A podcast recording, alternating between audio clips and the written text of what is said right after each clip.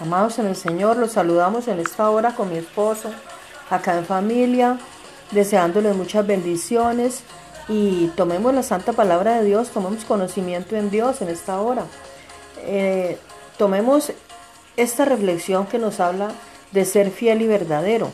En Apocalipsis 19:11 encontramos, entonces vi el cielo abierto y aquí un caballo blanco, y el que lo montaba se llamaba fiel y verdadero, y con justicia juzga y pelea.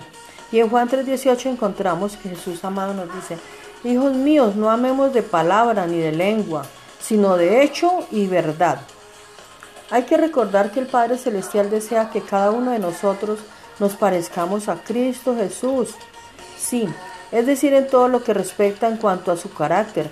Por eso en esta oportunidad me referiré a dos cosas importantes que el Padre Celestial desea en nosotros y quienes, y quienes hemos nacido de nuevo, quienes somos partícipes de ser una nueva criatura en Cristo.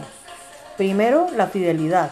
Sí, y hablo de fidelidad en todo sentido, en lo que usted y yo tenemos y que obviamente Él nos ha entregado, ya sea el ministerio, siempre dando frutos, la fidelidad de un hogar, donde el respeto, la armonía la responsabilidad de un, de un buen trato y en lo que se tenga como familia, en las cosas espirituales, tanto en dones y talentos que también nos fueron dados ya que somos administradores de su gracia y poder.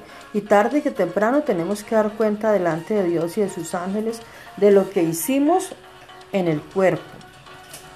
Segundo, en la verdad, sí, que nosotros siempre estemos caminando en la verdad, cuando hablamos con Dios y con el prójimo, no solo con el Creador, sino en aquel que es semejante, sino en aquel que es semejante a usted y a mí, o de manera viceversa. Por eso, como enseña las escrituras, hable cada uno con su hermano con la verdad.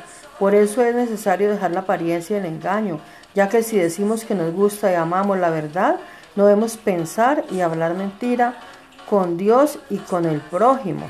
Bendecida noche. En el nombre de Jesús hemos leído tu santa palabra.